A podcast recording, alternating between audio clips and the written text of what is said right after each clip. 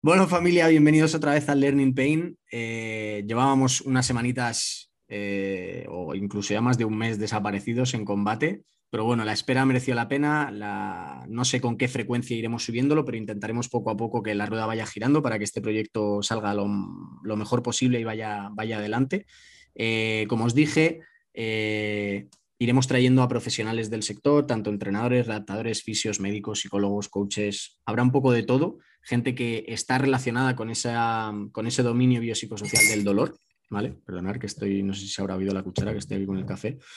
Y en este caso, pues he traído a mi amigo, mi compañero, mi socio, a Jordan Caporaletti, que ya le conoceréis muchos, nos habéis dado, nos habéis estado viendo por, por redes dando un poco el coñazo con, la mecánica y, y, con, el, con el dolor por mi parte, ya sabéis, así que me lo he traído aquí. Evidentemente él no va a tener el conocimiento, eh, por así decirlo, del dolor como puedo ser yo, como puede ser una persona más dentro de, la esfera sanitaria, pero me parece interesante, como os digo, que a pesar de no estar directamente relacionado, eh, sea gente que también nos dé su, propia, su propio punto de vista, su perspectiva, su experiencia, tanto en él mismo, en procesos que hayan podido pasar a nivel doloroso, ya sean lesiones, eh, molestias o lo que sea dentro del entrenamiento y fuera de él, y por eso está aquí, para, ver un poco su perspectiva, su punto de vista y sobre todo también para ver cómo podemos relacionar y, cuál es su opinión sobre la mecánica del ejercicio, que, es donde más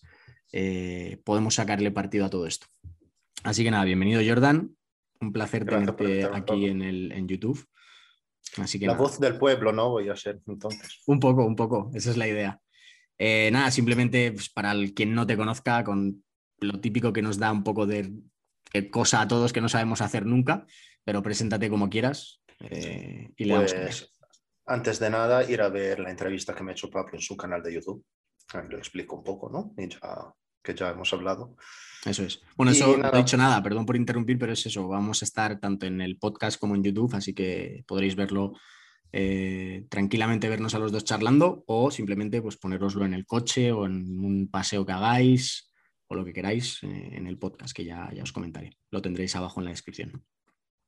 Muy brevemente, soy, soy entrenador personal, vivo en Madrid, eh, vengo de Italia, o sea que vivo en Madrid desde hace unos cuatro años aproximadamente, y mm, gestiono la página en Instagram y la, y la web de Skeptical Dragon en España. Y desde hace unos meses colaboro con Pablo en, una, en un proyecto muy bonito que se llama Mechanics Academy, y poquito más, ir a ver directamente mi, mi perfil y mi web. Eso es. Mucho más fácil. Eso es, eso es, que para eso lo hacemos, ¿no? Em, vale, Jordan. Em, luego hablaremos un poquito de Mechanics Academy y a lo, a lo mejor trabajamos o, comentamos alguna pincelada, ¿no? Pero de momento tampoco podemos hablar mucho de ello. Y no vamos a, decir lo de se vienen cositas, porque eso está ya trilladísimo y creo que es un poco, a veces la gente lo ha, la, ¿cómo se dice? La, ha desperdiciado esa cosa, algo, ese, ese hype que se producía antes tan bonito con decirlo para cualquier cosa y luego es un truño lo que se presenta. Pero bueno, nosotros intentaremos que no sea ese el caso. Así que nada, vamos a empezar, eh, que si no me enrollo como las persianas. Em, ¿Qué es el dolor para ti, Jordan? Pues el dolor para mí dentro del mundo del entrenamiento es, es efectivamente un problema. Es un problema gordo. Porque yo trabajando sobre todo con población general, o sea, ni con gente con patologías o con lesiones, porque simplemente no, está en mis capacidades, ¿no? No siendo un fisio. Em, el dolor es un problema porque la gente eh, deja de entrenar por tener dolor y no entreno y no hace lo que sería correcto, o sea, entrenar porque tiene dolor. Qué bueno. Es, eso porque eh, probablemente es un, es un motivo, mm, puede que cultural, puede ser. Puede ser. Y de, y de conocimiento, porque pasa lo mismo en Italia. ¿no? Si tengo dolor, voy al médico o, o al mismo oficio y no, deja de entrenar porque tienes dolor tienes dolor, no, pues, no puedes levantar pesas. ¿Cómo vas a levantar pesas si tienes dolor? Tienes que ir a nadar o tienes que descansar. Cuando probablemente cuando tienes dolor o una lesión, el hecho de, de, no moverte en absoluto es probablemente aún peor que la lesión misma. Sobre todo en gente que no entrena mucho, ¿eh? porque yo que sé, un atleta que se hace daño por el hecho de ser un atleta, eh, de ser entrenado, de tener una buena masa muscular, de tener los, los, tejidos entrenados, probablemente va a volver en su estado de forma más, más pronto. Pero una persona que ya no entrena, igual lleva una semana o dos semanas sin, sin poder ni moverse por el dolor, porque le han dicho de no tienes que moverte porque tienes dolor, ¿cómo va a recuperar lo que pierde? Y va a perder bastante, no obstante no tenga mucho. Y ese dolor no se le va a pasar probablemente. Así que el dolor es un problema, es un problema. Me gusta, me gusta mucho la connotación. Eh, quiero dejar antes de nada, que igual lo debería haber dicho en el principio, pero bueno, voy a traer a, gente de toda índole, ¿vale? Que pueda aportarnos algo de, de, perspectiva y conocimiento sobre el dolor. No quiere decir que tengan que ser eh, la tan denostada palabra expertos eh, en dolor, ni mucho menos. Eh, y de hecho lo hago o precisamente hago este tipo de, análisis con gente que a lo mejor no tenga tan, tanto conocimiento por el mero hecho de traeroslo a vosotros, a gente de a pie, a lo como decía Jordan, ¿no? a la voz del pueblo, en el sentido de que el dolor es una auténtica pandemia y lo quiero tratar como tal, desde el mimo y el respeto y cuidado posible de, lo que es el dolor en sí, de toda la esfera. Eh, y por eso traigo a Jordan, en el sentido de que muchas veces a lo mejor esto lo escucha la definición que acaba de dar Jordan, un fisio, un médico, lo que se dice, pero ¿qué dice?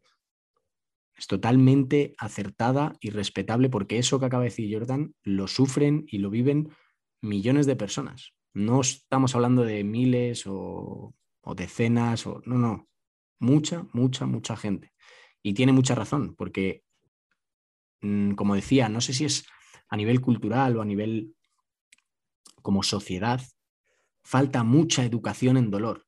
Y nos estamos dando cuenta ahora de que precisamente la educación en dolor es algo que puede ayudarnos a entender mejor cómo poder pasar el trámite y seguir entrenando a pesar de tener dolor, que es lo que ha, lo que ha dicho Jordan muy acertadamente de que lo principal que hacemos es o acudir a un especialista con todo el rigor del mundo, evidentemente, si no sé de algo, acudiré a alguien que creo que puede saber de ello, como podemos hacer con un médico, con un fisio, lo que sea, pero desgraciadamente hemos visto que la respuesta principal, por el motivo que sea, yo tengo mi idea de por qué, qué motivos pueden ser, pero es multifactorial seguramente y dependerá del país en el que estemos, es o darte una pastilla o no hagas nada, reposo o haz lo mínimo posible.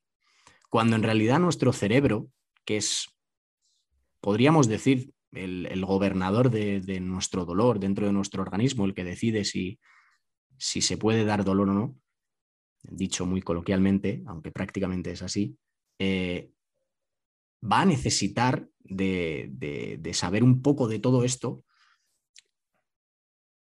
y necesita moverse. El cerebro está hecho para moverse. Eh, cualquier ser vivo que tiene cerebro es porque necesita moverse. Si no, no tendríamos prácticamente cerebro, que es lo que ocurre pues, con las personas que se quedan en estado vegetativo y demás. Cuando no se mueven, el cerebro se apaga básicamente. Entonces, sin irnos muy lejos o más allá de, todo esto y, divagar, creo que la respuesta es, es, algo, algo, bueno, algo no, bastante acertada en el sentido de que es un problema. Em, no debemos dramatizar tampoco, porque el dolor es un sistema de protección o el sistema de protección por excelencia que tiene nuestro cuerpo. Entonces, es un problema, pero como cualquier otro problema, o como la mayoría o el 99% de los problemas, tiene solución. Y la solución es moverse y seguir entrenando y adaptarlo o adaptarse a las circunstancias. Y ahí está el problema, ¿vale? Que hay mucha falta de educación para poder hacer eso y hacerlo de la manera correcta. Tú, Jordan, por ejemplo, eh, ¿has tenido alguna vivencia de ya sea algún tipo de patología, lesión, molestia, entrenando fuera del entrenamiento? Eh, ¿Sobre mí o clientes?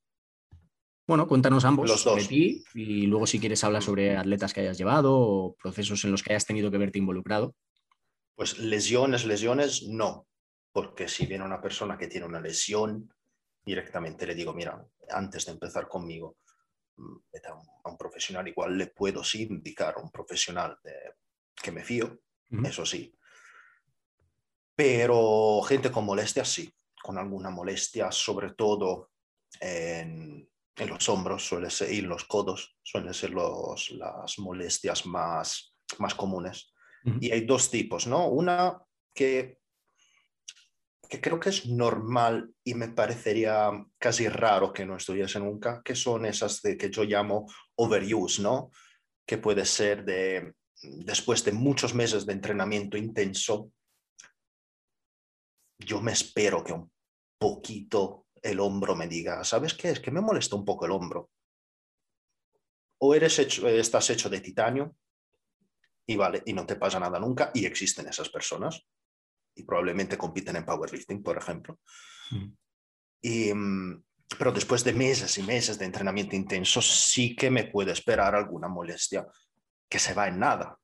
O sea, solo cuestión de, en ese caso sí, de un poquito de descanso probablemente.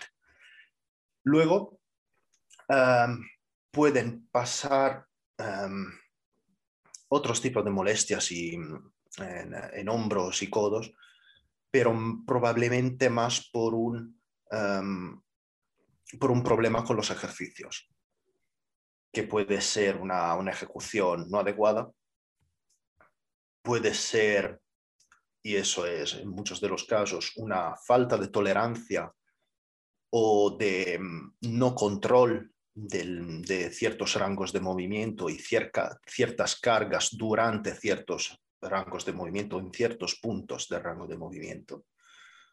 Y eso es lo que suele pasar más, y sobre todo en hombre en, los codos, al hacer, por ejemplo, mm, no lo sé, press banca porque sí, o no solo, no es una cuestión de press banca, ¿no? es cuestión de hacer un press banca con eh, una ejecución codificada, que es la barra que tiene que llegar al pecho sí o sí, que no tiene el mismo efecto en todas las personas. Lo mismo igual con el, algunos problemas con muñeca y codos que viene de un uso eh, casi compulsivo de, ciertas, de, de, ciertos agarres o ciertas ejecuciones en ciertos planos durante meses. Porque sí, porque tiene que ser así, ¿no? Sí, porque tiene que ser así, porque el ejercicio es eso y, ya, está. Y, a ver, lo entiendo, a veces el material es lo que es y tienes que, tienes que um, adaptarte, ¿no? Lo que tienes. Pero puede que haya como maneras más eh, inteligentes para, para aprovechar de ese material. Quizá. Eso son eso. Sí, quizá, quizá a lo mejor lo que acabas de decir es como hay veces, y que es yo creo que, la vivencia de cualquier entrenador personal em, de verdad, y digo de verdad en lo que yo entiendo por, por, entrenador personal, alguien que ahora con todo el boom digital a nivel online y demás, el que ha pasado y el que ha estado en trincheras y el que ha estado trabajando realmente con sus clientes, o el que a nivel online simplemente trabaja con, gente de a pie, no solo con atletas profesionales o con culturistas, que ahora parece que solamente existe el culturismo, y creo que los dos somos unos fieles fans del culturismo, abogamos por el culturismo natural, pero hay más allá de todo eso, y es el hecho de tu cliente tiene 45 minutos, no tiene dichas máquinas, no tiene un gimnasio adaptado o con las máquinas perfectamente diseñadas para poder realizar ciertos ejercicios y tiene que adaptarse a lo que tiene pero quizá ya no solo tenga que adaptarse a lo que tiene, sino que quizá tu trabajo también como entrenador es adaptar lo que tiene a sus condiciones y a sus palancas y a su anatomía. ¿Me explico? Ya no es solo el me adapto a lo que tengo, sino hago que lo que tengo se adapte a mí. ¿Me explico? Claro. Un problema que veo a menudo en este sentido es que mm, muchas molestias eh, en los codos, por ejemplo, vienen de un uso muy prolongado de, ciertos tipos de agarres que pueden, durante un press francés, por ejemplo, con barra recta, yo que sé, después de meses o semanas, semana de press francés con barra, yo creo que hay muy poca gente que pueda aguantar meses y meses de ese ejercicio. Y de hecho, yo personalmente uno de los, de los ejercicios, esos de los que podemos llamar, no monoarticulares de tríceps, de aislamiento ¿no? de tríceps, que más cambio en los programas. Porque a nivel anecdótico, no sé tú si lo has visto también, es lo que más problema da. Y a nivel de hipertrofia y programación tampoco es un problema cambiarlo, porque no es un ejercicio que te va a costar semanas en aprender. No es como una sentadilla que no tiene igual mucho sentido o un gran ejercicio que puede ser cualquier tipo de peso muerto, una o lo que sea, que no tiene mucho sentido cambiarla después de tres o cuatro semanas. Igual, ¿no? Mientras esos ejercicios que además pueden dar algún problemilla en ciertas personas, sí que puede tener sentido en variar el agarre. Lo mismo suele, me suele pasar con em, las dominadas. Algunas dominadas, sobre, sobre todo los ejercicios donde el agarre es vinculado. No puedes hacer mucho, ¿no? Pues, las dominadas tienen. Las dominadas son los pull down, da igual. Tienen la barra esa recta, no puedes variar mucho el agarre y, y puede dar algún problema. En, en, muchos casos, he visto que, por ejemplo, hacer dominadas en anillas puede ser una solución que las anillas no son tan vinculadas, puedes mover un poco el agarre durante el recorrido, no va a cambiar muchísimo a nivel de, a nivel de, a nivel muscular, porque en ese caso lo que realmente cambia es la anchura del agarre, no, no tanto el tipo de agarre. Eh, así que sí, sí, en esos casos variar el agarre me, parece, me parece una buena idea. Eh, no veo por qué en muchos casos hacer Ah, los pull down detrás de la cabeza, por ejemplo, tras nuca, es un poco old school, ¿no? Con la barra que va detrás de la, de la um, trasnuca o los press trasnuca. No le veo mucho sentido porque a nivel muscular no creo que cambie mucho. Si quieres hacerlo, hazlo. Puede ser una variación, no sé, has estancado en el, ejercicio así clásico y lo quieres hacer tras nuca, está muy bien. Yo no lo Mm, no lo daría nunca en el programa de alguien que sigo porque, como he dicho, no va a cambiar mucho a nivel muscular, pero sí va a cambiar mucho a nivel de demandas de, movilidad. Y, no, muy pocos, en mi opinión, tienen una movilidad como para hacer una, un, jalón tras nuca con el mismo recorrido, porque al final vas a pedir el mismo recorrido que, hacerlo por delante, ¿no? Y, muchísimo tienen esa movilidad en, rotación externa de hombro como para, para llevarlo tras nuca y, tocar ¿no? el trapecio superior. y, lo que vas a hacer en muchos casos es compensar, ¿no? Esa, si no tienes la movilidad, tienes que compensar con otra, en otra manera. Y no lo haría.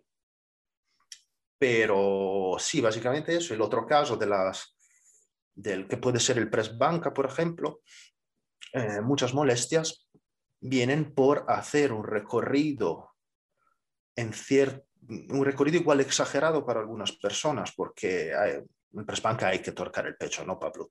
Hay que tocar el pecho. Eso, está escrito en piedra, o sea, en los, debajo de los diez mandamientos está borrado el undécimo y ya Exacto. El problema es que en ese caso eh, tocar el pecho no tiene el mismo efecto sobre, la, sobre todas las personas, porque la gente puede tener un antebrazo de, en proporción distinto, puede tener una caja torácica de forma distinta, sobre todo en, el ángulo ¿no? del esternón, que va a cambiar el momento en el cual vas a tocar el pecho. En algunas personas podrían tener, por ejemplo, el codo muy por debajo la línea del torso, que significa una, una, un recorrido mucho más, más largo del hombro y otros tocar cuando el codo está apenas a la altura del torso.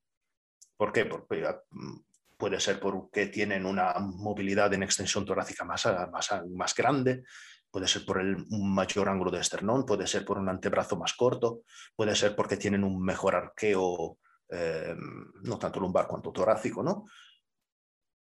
Em, o un mixto de eso si ves, por ejemplo, los mejores powerlifter eh, tienen un recorrido de la barra muy cortito, ¿no? Con respecto a, la persona que ves entrenar y pueden levantar muchísimo más peso.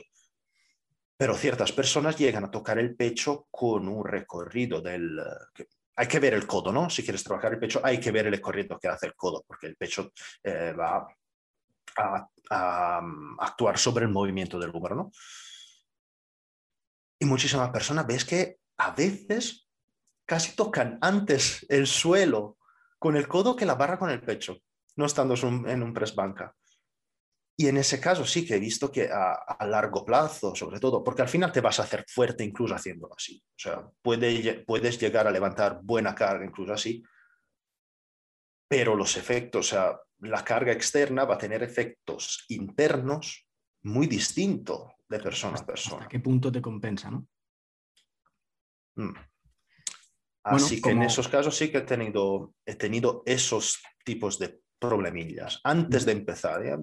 Es que a veces, no sé, después de unos meses, después de una semana me duele, me duele aquí el hombro y luego nada, descanso y se me pasa, pero luego vuelve a, vuelve a, volver. Y el problema es cuando este dolor se hace crónico.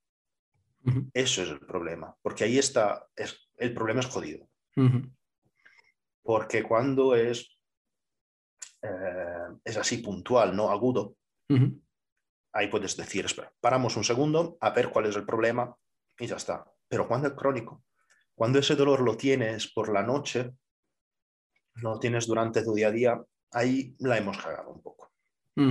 Sí, eso, eso justo iba a comentar ahora porque, bueno, tampoco creo, o sea, el dolor es el dolor, tampoco creo que haya mm, mucha distinción. Eh, a nivel teórico sí que puede haber ¿no? diferentes tipos de dolor, pero creo que en el fondo el dolor es el dolor es el dolor, o sea, el dolor solo hay uno que puede darse más de manera aguda, como bien dices, ¿no? A corto plazo, de manera más puntual, que puede tener una gestión diferente, puede, ahí sí que puede a lo mejor entrar cierto reposo entendible, ¿no? Para un poco ver, parar y ver desde una perspectiva como desde fuera, ¿no? El qué está pasando, qué está ocurriendo. O se puede, bueno, hay gente que, que lo denomina dolor crónico, se puede cronificar, puede ser un dolor que otras personas utilizan más un adjetivo persistente. Eh, subjetivo, incluso he, llegado a, oír en el último libro que, me leí de, Arturo Goicoechea, que sacó hace nada, de, Sapiens Man habla de, dolor subjetivo, ¿no? Y él, en muchos podcasts ha hablado de ello. Eh, pero bueno, Pablo, yo hablo, perdóname, yo hablo más a nivel de lo que percibe la persona, porque si la persona percibe el dolor solo durante el ejercicio y dice, vale, para un momento, me me ha, me ha dolido un poco, paro es una cosa. Si lo percibe incluso el mismo dolor lejos del entrenamiento, a nivel de cabeza de la persona no es lo mismo. Eso es, ahí está la historia. En cómo la, por eso digo que, me, no me, da igual el adjetivo que, que, le queramos poner al dolor, porque al final el dolor, el adjetivo que tiene que va a ser sí o sí es real. O sea, a mí me duele algo, hay algo que me duele, y, y es ahí donde está, donde tenemos que centrarnos, ¿no? En, a la persona le da igual cómo le nombremos. ¿Me, explico? O sea, a mí me duele eh, durante el entrenamiento, a mí me duele al acostarme, a mí me duele por la mañana. Nos puede dar ciertas pistas de qué puede estar ocurriendo, pero al final la persona es la que lo está sufriendo, ¿no? Entonces, he visto que, en todo esto que comentabas, ¿no? Un poco eh, ibas dejando entrever algo en el que es un charco que tenemos que abrir, un melón que tenemos que abrir y nos tenemos que meter de lleno, que es donde nos gusta también y nos vemos un poco más cómodos, a pesar de toda la, información que puede haber dentro de él. Eh, pero he visto adaptación de cargas, he visto que también hablabas de libertad de movimiento, he visto que hablabas de ciertos mm, problemas más mm, comunes en los que te has visto tú involucrado, has visto mm, ya sea en el boca a boca en el propio gimnasio con tus clientes pero todo al final nos lleva como, como si fuese un embudo, ¿no? Eh, dentro del mundo del entrenamiento hablamos, quizá en otros ambientes esta parte del dolor no tenga tanta relevancia, pero aquí es, es, capital y es la mecánica. Al final, todo lo que estábamos hablando sin mencionarlo era pura mecánica, ¿no? Entonces, ¿para ti qué es la mecánica, Jordan? ¿Está relacionada, o sea, es lo mismo mecánica, es lo mismo biomecánica? Eh, que, fácil, fácil y al pie, cortita y al pie. Tampoco nos vamos a extender, luego ya nos pondremos a ello. Pues biomecánica es un concepto muy amplio que tiene incluso eh, varios significados, ¿no? no tiene uno cerrado. Eh, podría ser, por ejemplo, la, la, interacción de los organismos viventes entre ellos y en el ambiente en que están. Así que pero sobre todo no, la, interacción, pero de, seres de seres vivos, ¿no? Por ejemplo. Eh, pero lo que puede ser para nosotros, la mecánica del ejercicio, son los principios de la mecánica, de la física básica, aplicada al, al ejercicio físico, al entrenamiento. Y qué tan importantes son, ¿no? Qué relevancia parece que, que lo hemos hablado ya muchas veces, que, que, se ha puesto de moda ahora la mecánica y que creo pues que, que, somos de los pocos que se alegran de que se haya puesto de moda algo, porque normalmente las modas que se ponen es hacer un TikTok o hacer un challenge o hacer una gilipollez mmm, determinada, pero por fin se ha puesto de moda algo que es totalmente relevante y capital y fundamental que la gente vaya entendiendo, ¿no? Entonces, eh, gracias. No sé a quién se la tenemos que dar, pero gracias a que, se haya puesto de moda la mecánica, porque yo mismo soy el primero que antes, o sea, no le daba ninguna importancia, me, me perdía en otras variables o en otros conceptos dentro del entrenamiento, pensando que podrían tener una mayor importancia y que de hecho son totalmente subjetivos, pero, pero bueno, ¿cómo, ¿cómo, introducimos dentro del dolor o qué importancia tiene la mecánica dentro del dolor? Pues ya podemos decir que la mecánica es la parte, podemos definir como la parte cualitativa ¿no? del entrenamiento. Eh, que luego, una vez que tenemos eso, podemos pasar a la parte cuantitativa, que puede ser el volumen, puede ser la frecuencia, puede ser la intensidad, pero primero hay que partir por la parte cualitativa.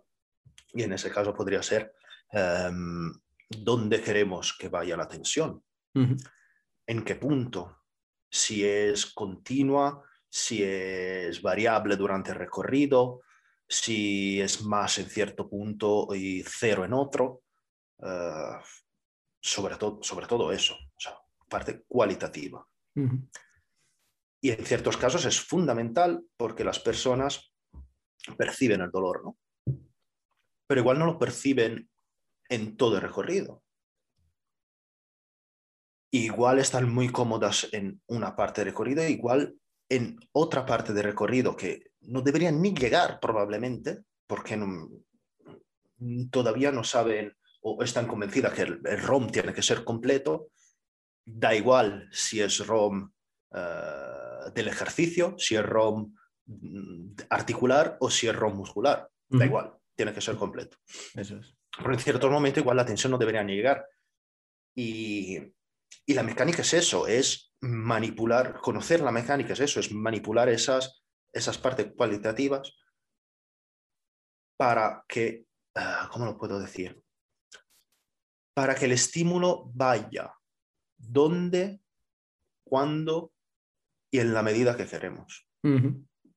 Qué complicado es, tan sencillo de decir y tan complicado de, de saber administrar. Al final, nosotros buscamos eh, entender la mecánica desde los principios más básicos de la física más básica e intentar aplicarlas dentro del mundo del ejercicio para que todo el mundo pueda comprenderlo y entenderlo y demás. Pero luego es muy complicado el gestionarlo porque creo que una vez que entiendes, fíjate que esto hasta hace, hace no mucho eh, todavía era algo que tenía así como una teoría, que, que lo pensaba, a veces cambiaba de opinión y demás, pero creo que ya voy teniendo bastante claro que gracias a la mecánica he, entendido realmente el principio de individualización. ¿Me explico?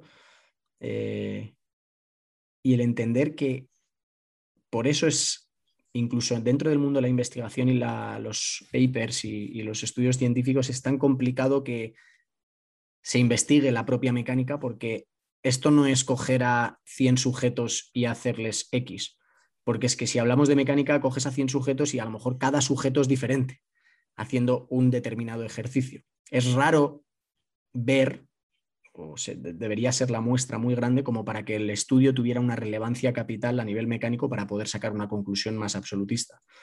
Entonces, no sé qué opinas al, al respecto de ello, pero, pero creo que o sea, es muy acertado todo lo que comentas. Es, es complicado a nivel de investigación porque podemos imaginarnos, eh, muchos, muchas investigaciones están hechas con personas eh, entrenados, por ejemplo, o que igual son entrenadas, pero no realizan ese entrenamiento de, de esfuerzo con cargas. Y, y algunos que, que, toman mm, como ejemplo algunos ejercicios, igual no tienen en cuenta eh, cómo en el tiempo cambia la ejecución del mismo ejercicio, porque al final te haces mejor en hacerlo, ¿no? Eh, igual los sujetos, algunos son delicados, otros son, son más más gorditos y, cambia totalmente la, la, realización del ejercicio, cambia el centro de masa, cambia la dinámica del ejercicio y cambia dentro del, del, estudio mismo si dura bastantes semanas. y, y, es difícil de tener en cuenta esto. Directamente a menudo no se tiene en cuenta, pero es deber de quien eh, interpreta los estudios, a nuestro en teoría, uh, tenerla en cuenta. Porque no se puede echar la culpa a los investigadores por no tener en cuenta cada cosa. A veces se les puede echarles las culpas, entre comillas, porque efectivamente algunos de están planteando que dices, no sé, Sí, quizá que. Yo que sé, ocho series al fallo de, sentadilla eh, y 30 segundos de descanso, ¿no? Por ejemplo, invento. Y en ese caso dices, oye, igual habrías podido hacerlo algo mejor, ¿no? Esta rutina. Pero no puedes dar la culpa de eso, o sea, es imposible. Pero ¿quién usa los estudios eh, para sacar conclusiones, para interpretar, ¿no? Debe tenerlo en cuenta. De hecho, de hecho, la respuesta siempre, ¿no? Al final de los estudios es parece que o en determinadas ocasiones puede que no es es así y ya. Nunca encontrarás este tipo, este tipo de conclusión. Y, justamente. Además, justo porque choca con, el, con la propia mecánica. al final la, la, mecánica es, la mecánica es la que es muchas veces. Entonces, quizá ese grado de certeza o de absolutismo, ¿no? de, que un analizando mecánicamente cualquier movimiento de ejercicio sea de una determinada manera y luego en cada sujeto pues, se pueda modificar o adaptar de una u otra la manera. Mecánica, la mecánica es, una ciencia matemática, o sea, no, eso no va a cambiar. Justo, entonces. Lo que va a cambiar es el efecto que proporciona dentro de cada persona. Efectivamente. Pero esto al, a priori no puedes saberlo. Puedes tener una idea, o sea, yo puedo entender que, por ejemplo, si yo hago un press banca con el ROM completo de competición, va a ser fatal para, o sea, nunca voy a meter mm, centímetros en mi, en mi, pecho, nunca voy a ganar masa muscular en el pecho, sí me voy voy a tener problemas en hombro, o sea, puedo intuirlo, pero los efectos igual, incluso fisiológicos, ¿no? Que pueden tener, esto no los puede predecir. Pero siendo una ciencia matemática, mm, la mecánica no va a cambiar. Sí, sí, estoy de acuerdo.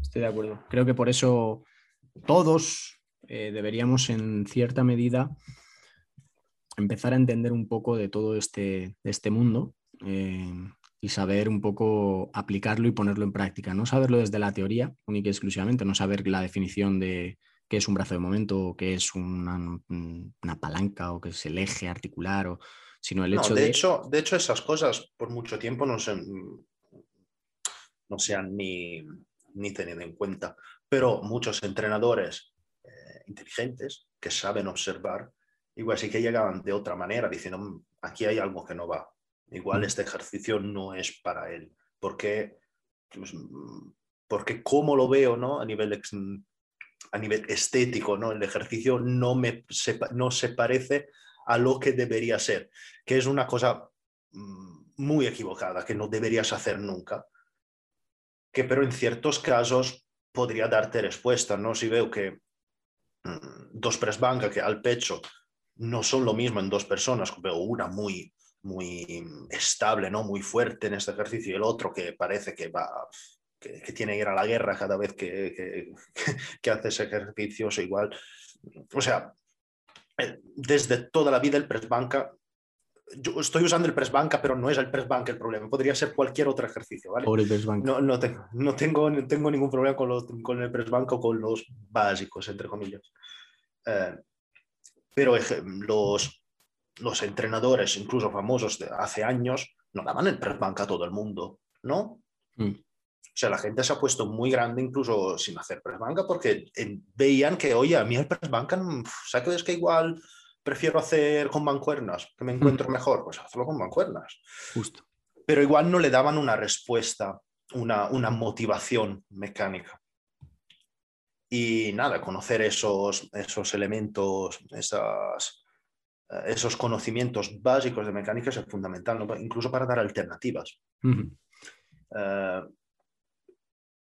Que podría estar de acuerdo, por ejemplo, que el patrón de empuje con barra podría Ah, no soy no, no es que me gusten mucho las barras, entiendo que sean muy cómodas. Pero entender los principios eh, podría, podría sí dar alternativas, porque un press banca podría, con barra podría convertirse en algunas personas en un floor press, en un floor press con puente de glúteos. Gracias al puente de glúteos que hace que declina el declinado de la, del pecho que, bueno, o, mancuernas o yo qué sé. Sí, bueno, hablando de hipertrofia, quizá el... Entiendo lo que dices, pero el, uso de las barras te va a permitir el poder tener un mayor progreso a medio largo plazo. Si lo comparamos, por ejemplo, el press banca con un press con mancuernas en banco plano, creo que la capacidad de mover más kilos. No, no digo que sea vital, ¿vale? Porque al final lo, lo, vital va a depender de cada uno. Eh, lo vital va a ser primero la, adherencia que puedas tener a, un, a, uno u otro ejercicio, la comodidad que tengas, el cómo tú te sientas realizando cada uno de los ejercicios, ¿vale? Pero sí que es verdad que a niveles más absolutistas vas a ser capaz de mover más kilos con una barra que con las mancuernas. Sí, pero ¿por qué tengo que mover más kilos sí o sí? Esa es la pregunta. O sea, es decir, no, no, quiero, no quiero mm. que se malinterprete lo que digo en el sentido de que parece que si mueves más kilos es mejor. No tiene por qué. Eh, vas a poder probablemente con, con la barra, eh, es, puede que sea más fácil progresar, a veces el incremento de las cargas es más fácil.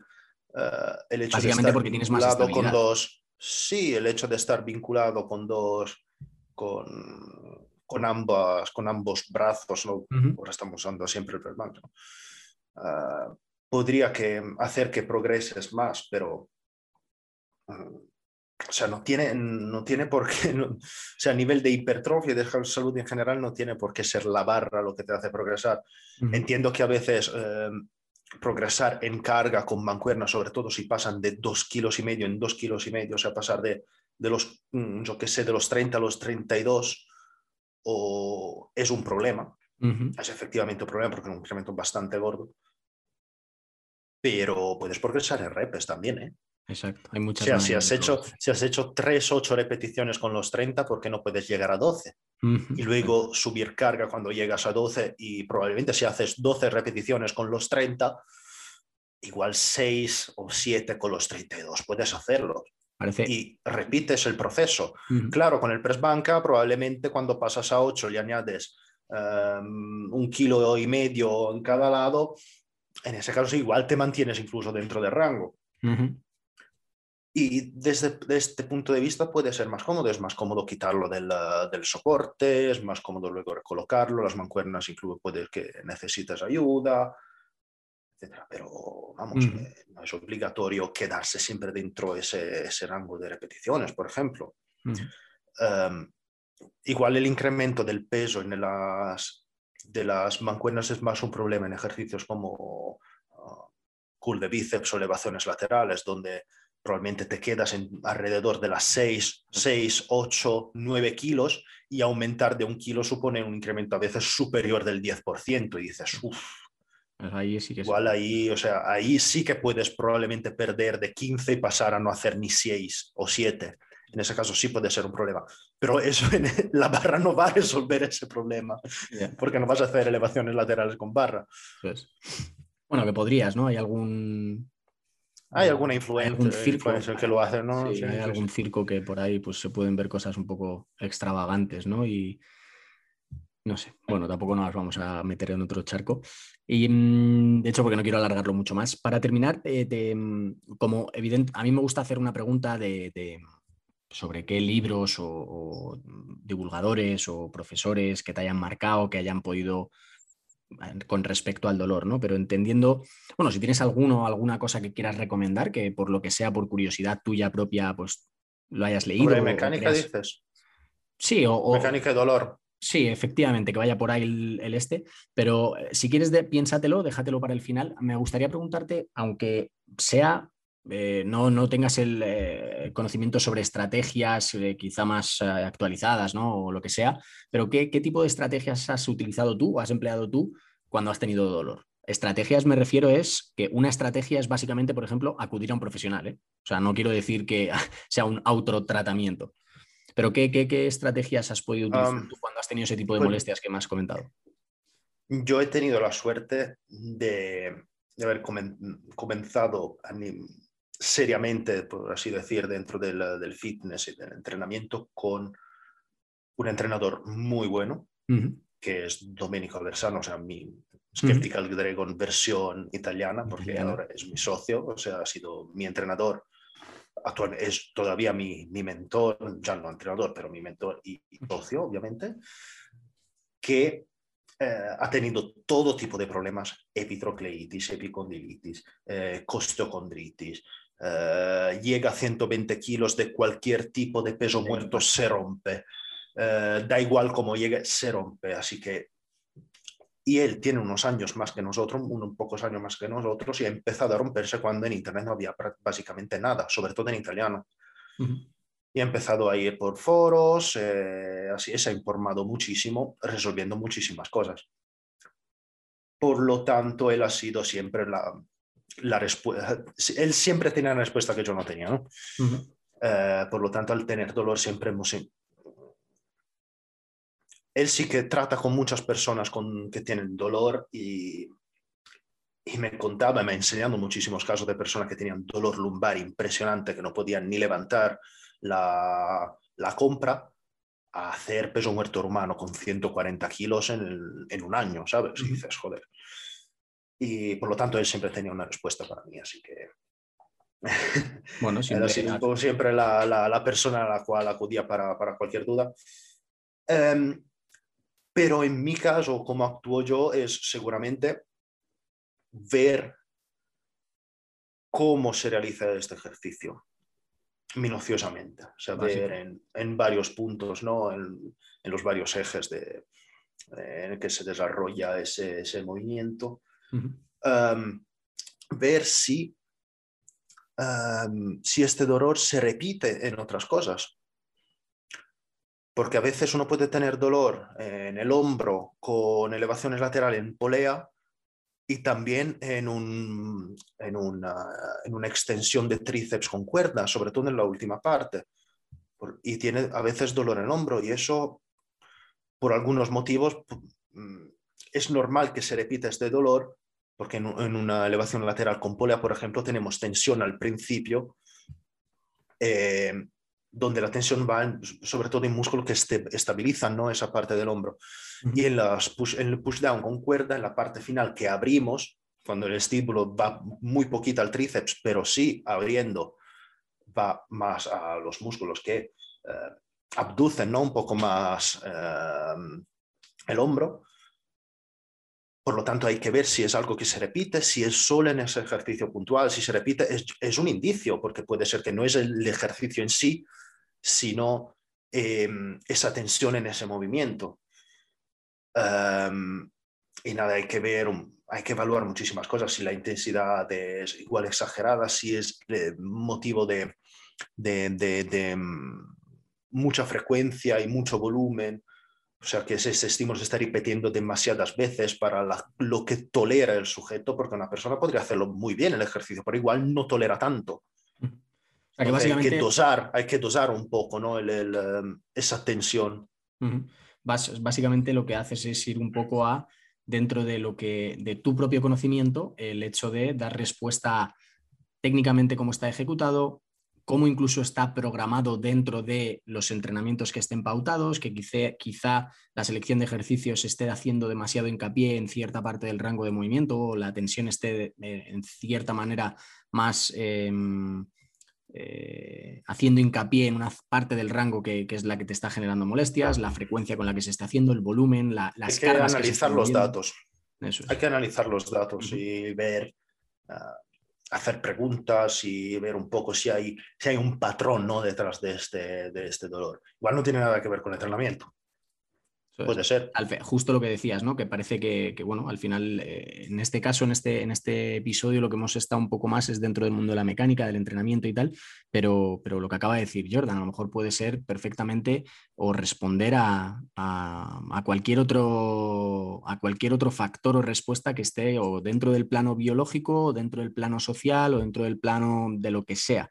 Eh, que no quiere decir que porque esté dentro del plano biológico ya no tenga relación con el resto. Al final, este dominio biopsicosocial es está, o sea, es retro, o sea, se retroalimenta, está constantemente eh, respondiendo a una cosa de la otra y, unas se alimentan de las otras y al final la respuesta final es el dolor, ¿no? Pero al final son muchos factores los que entran en juego. Quizá muchas veces dando respuestas con, la mecánica o con el propio entrenamiento, ajustando las diferentes variables, podamos dar una solución a ese dolor o a esa molestia, pero otras veces no, ¿no? En este caso es las estrategias que tú utilizas que son completamente válidas y estoy completamente de acuerdo. Eh, para algún libro, algún curso, alguna recomendación que se te venga a la cabeza, puede, que no se te venga ninguna. ¿eh? Pues seguramente, eh, ahora no sé cómo se llama en español. Bueno, sí, kinesiología del, del sistema musculoesquelético de Newman. Podría que se, llame, así.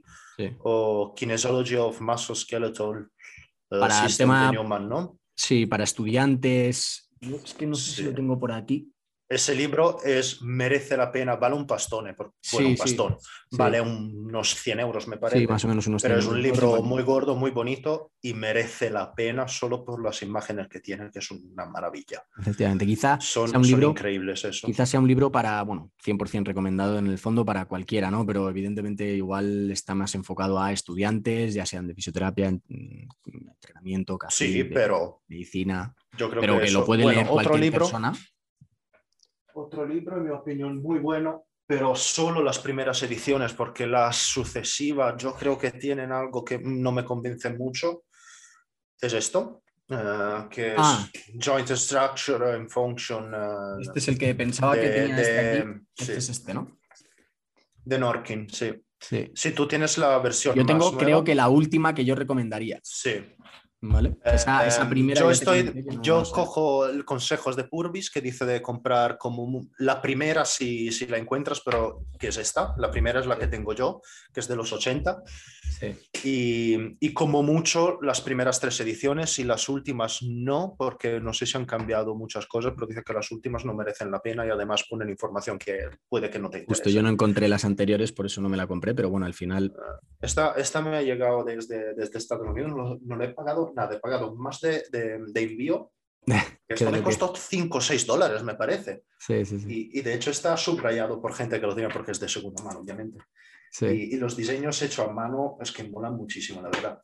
Y, a ver, enseña alguno. Mira, esto es bonito. Bueno, esto para los que estéis en el podcast, evidentemente no lo veis, pero. Ese tiene un poco de trazos de Pero bueno, aquí podéis también acudir, ¿no?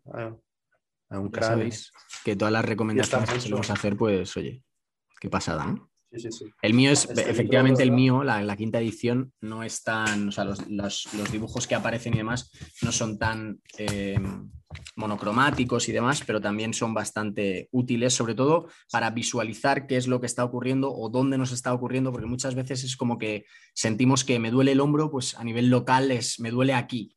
Y ya es porque... Los diseños, qué bonitos. A ver. No sé si se ve. Sí, a ver, ahí, ahí sí que se ve bien. Es que mola mucho, la verdad. Y nada, luego hay unos cursos que, en mi opinión, son muy buenos, que puede ser neuromecánica de Ricky, de Ricky Martínez. Mira, por ejemplo, aquí. Sí, son, parece, son parecidos. Son parecidos, son un poco más a color, pero, pero bueno, sí, sí, sí. Este libro es muy, muy interesante. Evidentemente está en inglés, pero.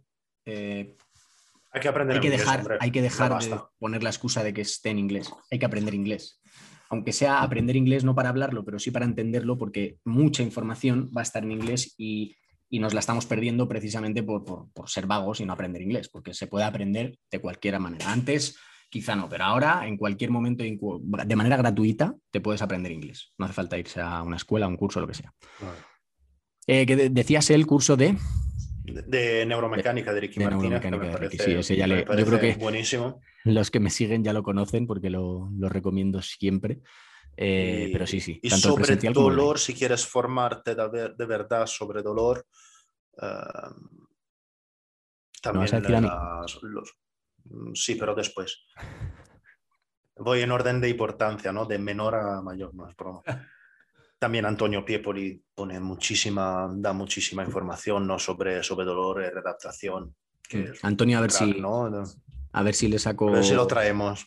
Sí. a ver si le sacamos de aquí de, sus quehaceres como padre primerizo y, le traemos aquí que, sería, sería muy interesante. Sería otro enfoque diferente. Y, y luego ahora si queremos podemos hablar un poco de lo nuestro.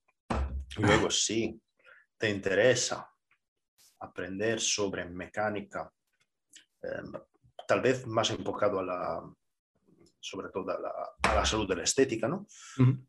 Pero también dentro de la salud de la estética, como he podido, entre comillas, demostrar, se encuentra el dolor. Que al final, si, si lo piensas, ¿no? Lo que hay muchísimas maneras de progresar, ¿no? Eh, mucho volumen, poco volumen, mucha intensidad, poca intensidad, pero lo importante es que eh, sigas entrenando, ¿no? Efectivamente. Porque como natural, eh, o sea que no usa sustancias prohibidas, por así decir, el factor más importante es que entrenes durante mucho tiempo porque los resultados tardan muchísimo tiempo en llegar. Y si dejas de entrenar, no llegan a esos resultados.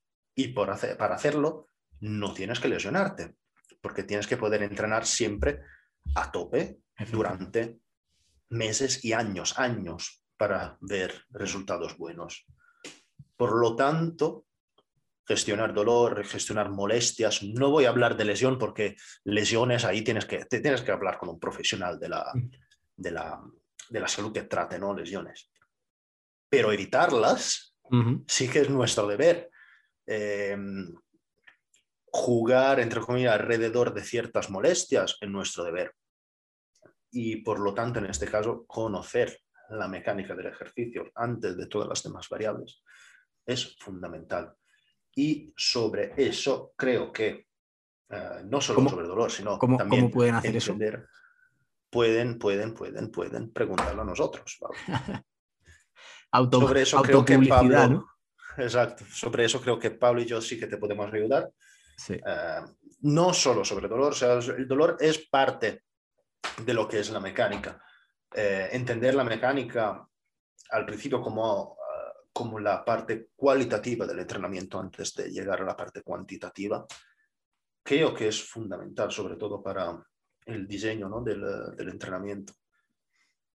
Totalmente, al final, eh, saber de ello va a hacer que puedas tener como entrenador, como fisioterapeuta, en, mi caso también, como redactador, puedas tener otro cajón, otro, otro mm, área dentro de tu cajón de herramientas eh, para poder gestionar desde la base eh, cualquier molestia o cualquier lesión o cualquier dolor de manera más persistente, poder prevenirlo desde el conocimiento de la mecánica y eso muchas veces no, no somos conscientes de lo que nos puede aportar, pero básicamente tenerla como profesional la tranquilidad de que en el medio largo plazo no voy a tener ningún impedimento que me haga seguir progresando.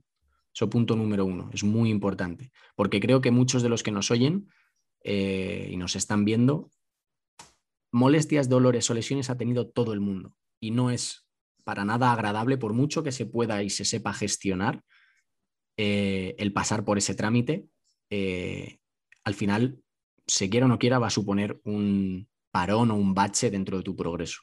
Con lo cual, saber gestionarlo ya es un punto que te da mayor tranquilidad y mayor seguridad, tanto a ti como profesional o en tus propias carnes, como a los atletas que tú puedas estar llevando. No estamos diciendo que puedas, evidentemente, por simplemente aprender de esto, aprender de nosotros, a tratar a la gente, porque no estoy diciendo para nada eso, pero sí tener un conocimiento eh, suficiente como para poder prevenirlo eh, o hacer todo lo posible. No estamos vendiendo algo que sea seguro para nada, pero, pero eso es algo, algo muy interesante. Así que ya os iremos contando más adelante, con, o lo iréis viendo por, por, nuestros perfiles, que evidentemente dejaré aquí abajo. Sobre todo, bueno, a mí ya me conocéis, el de Jordan y demás. Eh, y ya os iremos contando qué, qué, cosas pueden ir saliendo, ¿no? Lo de se vienen cositas, podríamos decirlo aquí. Así que nada. Bueno, pues Jordan, un placer, tío, eh, haberte tenido en el canal. Eh, Gracias a ti por invitarme. Nada, hombre. Lo dicho, espero que os haya gustado, eh, un enfoque diferente, traeré muchos más, nos iremos al otro lado opuesto de, la esfera del dolor, hablaremos con, ya os dije, ¿no? os comenté con, gente psicólogos, eh, bueno, al final trataremos otros factores que quizá pues, no estén dentro del mundo del entrenamiento, pero tengan una relación completamente eh, capital y estén directamente relacionados. Así que para que, sobre todo con el objetivo que es Learning Pain, el que tengáis información, que os eduquéis y que podáis escuchar a gente que, tiene muchas cosas eh, que contaros y que os pueden servir de, de gran ayuda. Así que nada, Jordan, muchas gracias por estar en el canal y nos vemos en el siguiente episodio. Chao.